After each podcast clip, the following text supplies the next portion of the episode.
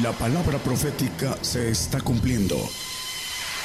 Conozca lo que Dios anuncia a su pueblo.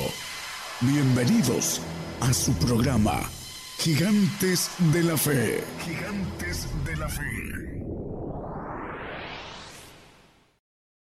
Dios le bendiga a todos los presentes y a los que nos escuchan a través de las radios y televisoras y un saludo para las nuevas televisoras que están abriéndose para que el mensaje llegue a, otros lugares en donde hay pueblo de Dios. El tema es el camino y vamos a ver a la luz de la palabra cómo el camino es oculto. El camino hacia Dios es oculto y el Evangelio está en misterio. Y para poderlo caminar necesitamos descubrir el, lo oculto. Dice el Tumaburros que vamos al texto primero, Isaías 40, 27. Vamos a ver el punto importante. ¿Por qué dices, oh Jehová, y hablas tú, Israel, mi camino es escondido de Jehová y de mi Dios pasó mi juicio. El punto es el camino escondido de Jehová para el pueblo de Israel y para nosotros también en el Evangelio en Efesios el apóstol Pablo escribiendo a los Efesios dice en el 6:19 que el Evangelio es un misterio y por mí para que me sea dada la palabra en el abrir de mi boca con confianza para hacer notorio el misterio del Evangelio. El camino es oculto y el Evangelio es un misterio. Y vamos a, la luz del tumbaburro, la palabra dice que lo oculto es lo que no se da a conocer ni se deja ver o sentir. Eso es lo oculto. Y el misterio es un dogma religioso inaccesible a la razón. Es lo que quiere decir el misterio a nivel de tumbaburro español, la gramática española. A partir de eso, vamos a, a ver a la luz de la palabra. En Juan 14, 26, el camino está escondido y hay que descubrirlo. ¿Y cómo encontrarlo? Dice la palabra que lo que es nacido en la carne, carne es, y lo que es nacido en el espíritu, espíritu es. Y el hombre que nace en la carne, dice que la carne no agrada a Dios. La carne eh, maneja del 8 de Romanos, lo pueden leer en sus casas, del 5 en adelante al 8 más o menos. Dice que la carne no agrada a Dios, que no se sujeta a la ley de Dios, que es muerte. Por eso dice el salmista, no diga mi enemigo vecino que duerma en muerte, dice el Salmo 13, versículo 4, tampoco lo ponga. El que nace en la carne no puede sujetarse a la ley de Dios. Por eso la Biblia nos dice que debemos encontrar el ser nacido en el Espíritu. Lo que es nacido en la carne, carne es, y lo que es nacido en el Espíritu, Espíritu es.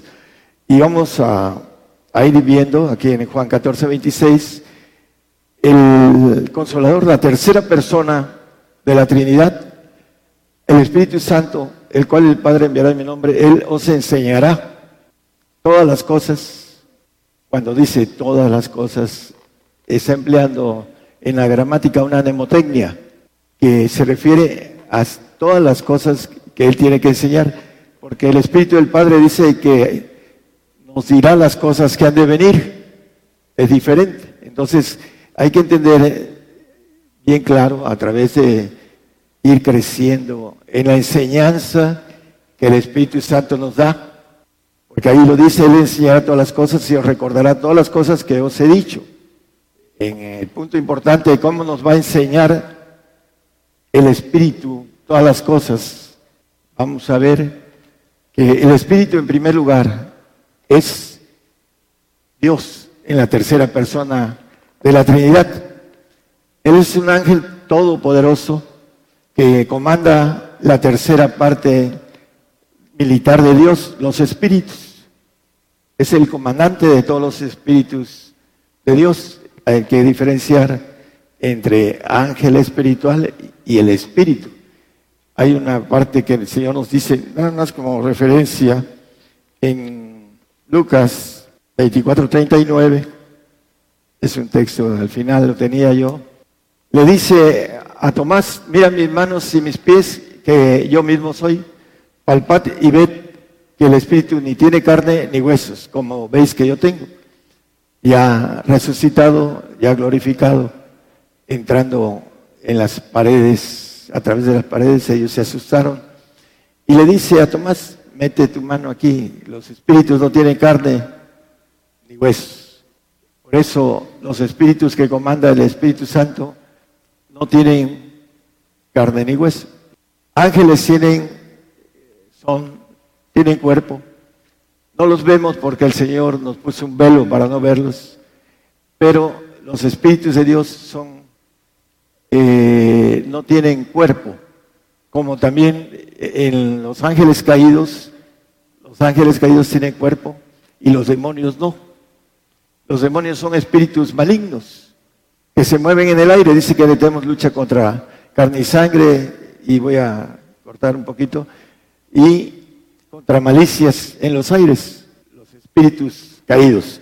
Entonces, volviendo a este punto, es que es importante, el espíritu comanda la tercera parte militar de Dios. Es el que está aquí en la tierra desde el día del Pentecostés dice que siete espíritus recorren toda la tierra, porque el Espíritu Santo tiene la plenitud de Dios. Y el trabajo del Espíritu Santo es muy importante que lo entendamos. Vamos a Isaías 55, 8, 9 y después vamos al 11. Porque mis pensamientos no son vuestros pensamientos ni vuestros caminos, mis caminos, dijo Jehová. El 9, por favor. Como son más altos los cielos que la tierra, así son mis caminos, más altos que vuestros caminos y mis pensamientos más que vuestros pensamientos. Tenemos algo importante. El Espíritu Santo es Dios y piensa como Dios. Y piensa diferente a nosotros, porque es Dios. Y dice que nos va a enseñar las cosas. ¿Cómo nos las va a enseñar? Bueno, el proceso de enseñanza es en el 11, dice, así será mi, mi, palabra que sale de mi boca. No volverá a mi vacía, antes hará lo que yo, lo que yo quiero, y será prosperada en aquello para que la envíe. El Señor hablando a través del profeta Isaías, dice que su palabra no volverá vacía, en donde encuentra hombres, primero, que entienden cómo se manifiesta el Espíritu Santo a través de lenguas. Las señales que vienen del Espíritu Santo, dice en Marcos 16, 17, esas señales seguirán a los que creyeren en mi nombre, echarán fuera demonios, hablarán nuevas lenguas. Hay personas que, bueno, me han dicho yo creo todo lo que dice la palabra. ¿Y por qué no hablas lenguas? Porque no las cree. Le he enseñado que las lenguas no vienen de Dios, por eso el enemigo trabaja en el hombre creyente para que no salga de su carne. Y la importancia de las lenguas es el ser bautizado en el Espíritu Santo. Pero hay un problema. El hombre que es bautizado en el Espíritu Santo no quiere que él, el yo del Espíritu Santo, nos lleve al yo del Señor para santificarnos. Porque no queremos tener sobre nosotros alguien que nos mande. Nos mande el Espíritu Santo a través de lo que nosotros, desde el momento en que queremos pactar con el Señor, debemos de orar y orar y orar para que el Espíritu Santo nos enseñe todas las cosas que el Señor nos ha dicho y nos dé poder para levantar paralíticos, para sanar enfermos. Lo dice en el 18. El Espíritu Santo da dones de poder. Y para especificar cómo trabaja el Espíritu con el poder, el Señor nos dice, erráis no conociendo el poder de Dios, que viene a través del Espíritu Santo. Esa es la razón por la que muchos manejan al Espíritu Santo y no le dan la importancia de que es el que nos lleva a través del camino. Él nos va enseñando el camino espiritual para llegar al Señor, para que el Señor nos lleve al camino de perfección, al Padre.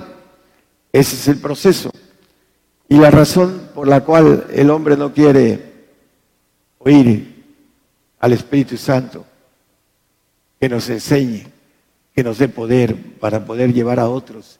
Van a ver ahorita que el amor del Señor es horizontal y en ese amor del Señor que es de frutos necesitamos el poder de Dios. Si no, no crecemos. No crecemos en el camino eh, cuando empieza uno a llevar los primeros pasos. Por eso maneja la palabra el eh, punto de yo haré todo lo que quiero. Cuando encuentra al hombre que quiere sujetarse a la voluntad de Dios. Primero tiene que sujetarse a la voluntad del Espíritu Santo, después a la del Señor y por último a la del Padre. ¿Para qué? para que tenga la mente de Dios y que diga, él, como el apóstol Pablo, yo con la mente sirvo a la ley de Dios. El Espíritu de Dios, trino, dándonos el camino de perfección. Proverbios 14, 12. Hay camino que al hombre parece derecho, pero su fin son caminos de muerte. Bueno, el punto importante es que para el hombre que tiene su yo y nada más, nadie más arriba de él, su camino parece derecho. Pero la Biblia dice que es camino de locura, dice el Salmo 49, 13. Ese camino es de locura, le dice, su camino es de locura, porque creen que sus casas son eternas y su vida también. Pueden leer el 49 el completito y maneja el camino de locura del hombre en su yo. Por eso el Señor quiere que nosotros ganemos el Espíritu de Dios para ser una nueva criatura celestial divina en el yo que tenemos. Brincar al Espíritu ese yo sujeto a Dios, porque es el principal motivo de selección. Hubo una rebeldía en los cielos, una desobediencia. Y por esa razón el Señor nos quiere con obediencia perfecta. El hombre se siente que lo que ha como camino es correcto, pero no quiere resetear el pensamiento de Dios. Dice que enseñará todas las cosas el Espíritu Santo. ¿Cómo podemos aprender algo si no reseteamos nuestra mente? Lo que tenemos del viejo hombre, que dice eh, Pablo acerca de los deseos de error del viejo hombre, tiene que resetear el hombre con nuevos, manejan los científicos, acerca de nuestra mente, nuevas neuronas, para que podamos entender si estamos en lo viejo y no manejamos el pensamiento nuevo del Espíritu Santo en nosotros, no podemos entender el camino hacia lo espiritual. Y es importante, hermanos, porque las cosas están muy cerca. Y muchos, ah, cuando estén las cosas, no están preparados para lo que viene porque no han entendido bien el camino del Señor, el camino del Padre y el camino que nos da el Espíritu Santo. En Romanos 12.2, lo que yo quiero recalcar, hermanos, es que no nos conformemos a este siglo y debemos de reformar la mente por la renovación de vuestro entendimiento a través de un reseteo nuevo debemos ir entendiendo lo que el Espíritu Santo nos va dando y enseñando para que vayamos al Señor. Ahorita vamos a ver algo más. Dice, para que experimentemos cuál sea la buena voluntad de Dios agradable y perfecta. Hay que reformar renovar nuestro entendimiento. Si vamos a estudiar como una maestría, un doctorado, un idioma, tenemos que abrir esas neuronas a otro nuevo, a otra nueva línea para poder entender y hablar un idioma. Es lo mismo al principio, hermanos. Primera de Timoteo 4.1. Empero el Espíritu dice manifiestamente que en los venideros tiempos algunos apostatarán de la fe, escuchando espíritus de error y doctrinas de demonios. O escuchamos a Dios con los pensamientos que son más altos como los cielos de la tierra y nuestros caminos, como hablando de los caminos del Señor, son diferentes, no son los que nosotros creemos, son mucho más altos. Y si no entendemos nuestro camino espiritual, puede ser que los espíritus y las doctrinas de demonios tomen a los hombres que no están listos y los hagan hablando de lo que viene a apostatar. Y será terrible para ellos y lo que no queremos es que nuestro hermano en Cristo niegue su fe. Al contrario, queremos que se afirme y lo único que tenemos la firmeza es a través de Dios. La palabra nos dice a través de Pablo, mira que el que quiera estar firme, mire que no caiga. Nuestra carne es la que nunca va a estar firme, la que tenemos que sujetar al Espíritu de Dios para que podamos estar firmes en el día malo. Isaías 35, 8 dice, habrá allí camino, allí calzada y camino, y será llamado camino de santidad, no pasará por él el inmundo, habrá para ellos quien los acompañe, de tal manera que los insensatos no yerren. Camino de santidad. El Espíritu Santo nos quiere llevar al Señor. Ese es lo que es su trabajo, el camino. Dice el Señor, yo soy el camino, la verdad y la vida. El Espíritu Santo nos lleva al camino de santidad, que es el Señor. Dice, santificados en Cristo Jesús, llamados santos. 1 Corintios 1.2. Ahí nos maneja que el Señor empieza a tomar ya la batuta del camino de santidad. El Espíritu Santo nos lleva al Señor para que el Señor caminemos ese camino de santidad en Cristo Jesús. Dice, llamados santos.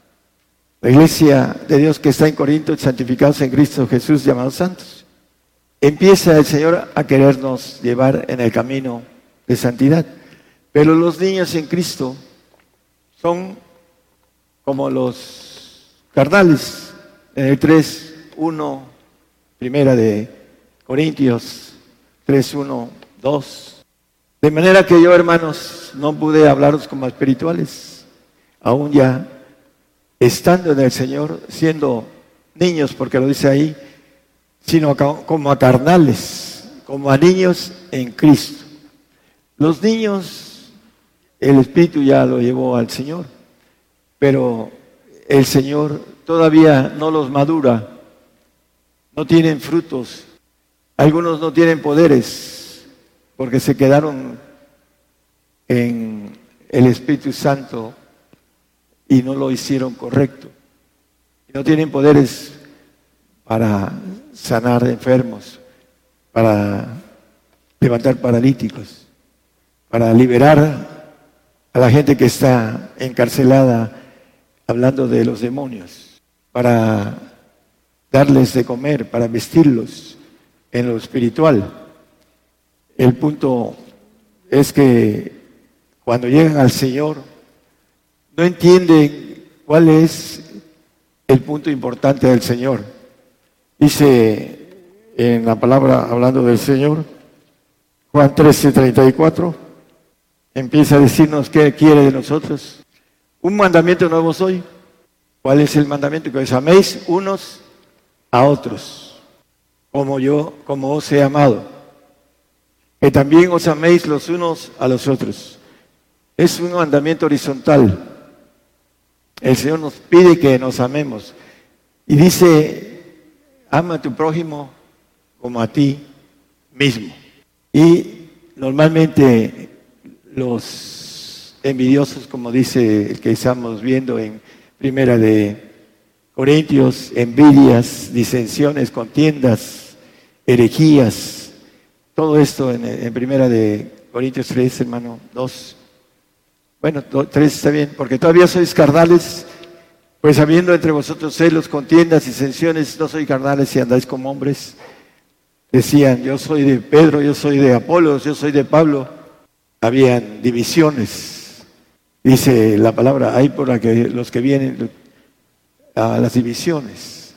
Y en Corintios eran niños en Cristo y tenían eh, muchas cosas de los carnales. Dice el 13.1 que leímos, que no les puede hablaros como espirituales, sino como carnales, porque todavía dice, sois niños en Cristo. Ese es el problema del hombre que no quiere poner su yo desde el momento en que cree y poner la mira en Dios. Amarás a tu Dios sobre todas las cosas. Ese es el vertical. El amar a Dios, al Padre, al Hijo y al Espíritu Santo. La Trinidad. Para tener la bendición del Espíritu de Dios.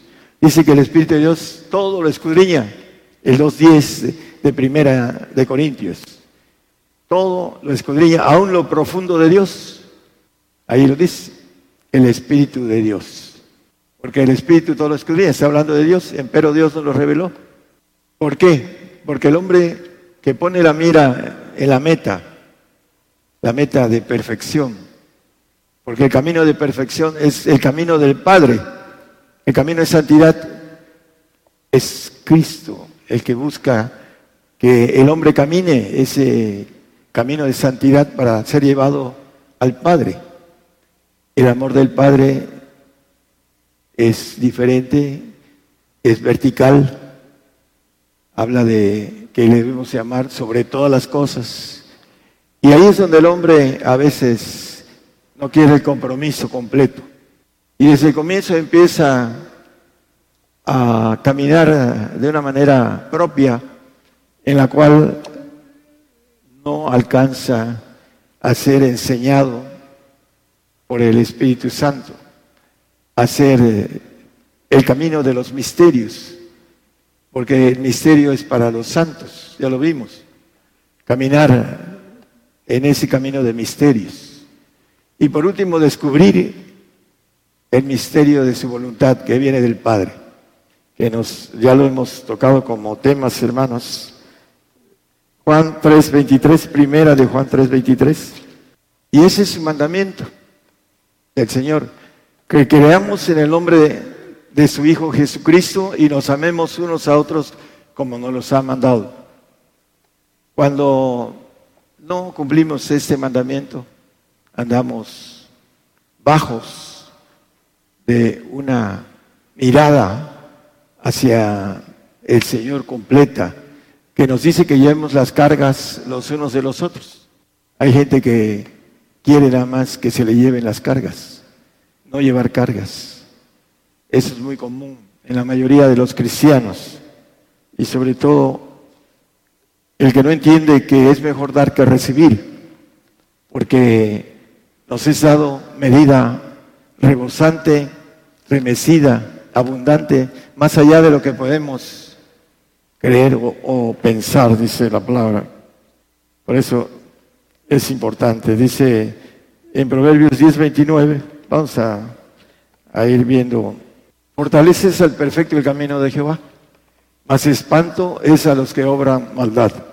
Bueno, habrán dirán, dirán todos los que son del maligno, pero la Biblia habla de maldad aquel que no tiene el Espíritu o a la Trinidad, no tiene esa Trinidad, hablando de los que obran el bien, porque Dios es el que obra el bien en nosotros.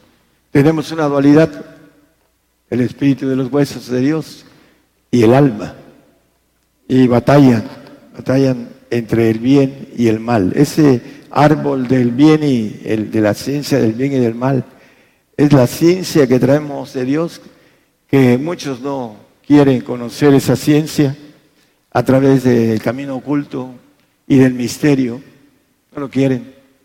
Y si caminan eh, el otro, que es muy simple, muy fácil de caminar, que es el de maldad. Gálatas 6, 2. Sobrellevar los unos las cargas de los otros y cumplir así la ley de Cristo. Es importante. Las cargas son más pesadas que la carga del Señor, porque dice el Señor que mi carga es ligera, la del Señor. La carga del Señor es ligera.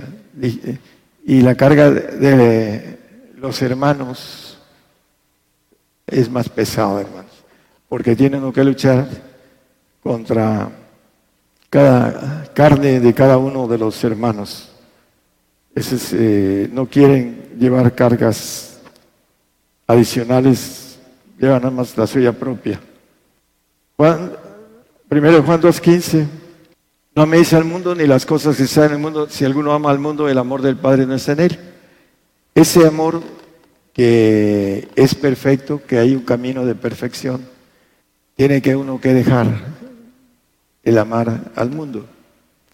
Hay gente que no quiere dejar el mundo porque tiene cierto nivel de vida y se ha conformado con ese pequeño punto de, de vida terrenal. No nos conformemos a este siglo, dice el apóstol Pablo. Primero de Juan 4, 18, ya vamos a terminar. Aquí habla del amor perfecto. El amor, en amor no hay temor, más el perfecto amor echa fuera el temor. Aquí no maneja, porque el temor tiene pena, pena de condena, porque el, el que no es perfecto va a tener una pena de condena, el, el santo. Y por supuesto que el salvo más todavía, de donde que el que teme no está perfecto en el amor, no ha sido llevado por el Señor al Padre. Si me amáis, guardar mis mandamientos y yo rogaré al Padre y dará otro consolador, dice Juan 14, 15 y 16.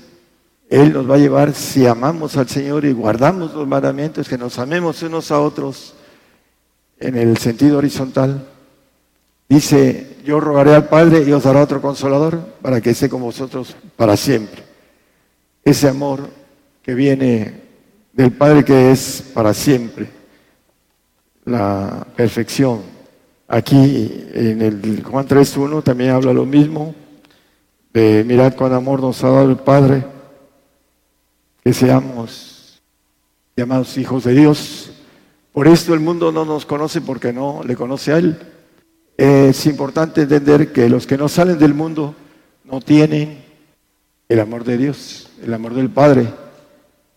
Hay un mandamiento del Señor en el, en el 5.48 de Mateo, que nos maneja acerca de la perfección. Sed pues vosotros perfectos, como vuestro Padre que está en los cielos es perfecto. El Señor nos quiere llevar al camino de perfección. El Espíritu Santo nos lleva al camino de santidad y el Señor nos lleva al camino de perfección para que seamos hijos de Dios. Pero para esto necesitamos tener la meta en la perfección.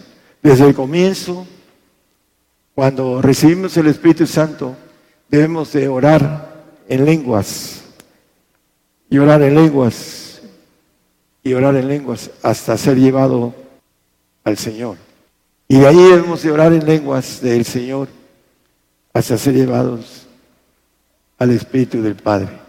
Y dice Mateo 10, 20, que cuando vengan por nosotros, el Espíritu del Padre hablará por nosotros. a los que tenemos la bendición de poder llegar a tomar el camino de perfección. Es para todos, dice la palabra. Quien quiera que se esfuerce. Pero el hombre suyo no lo quiere soltar. Cuando dice el Señor, yo haré lo que yo quiera con mi palabra.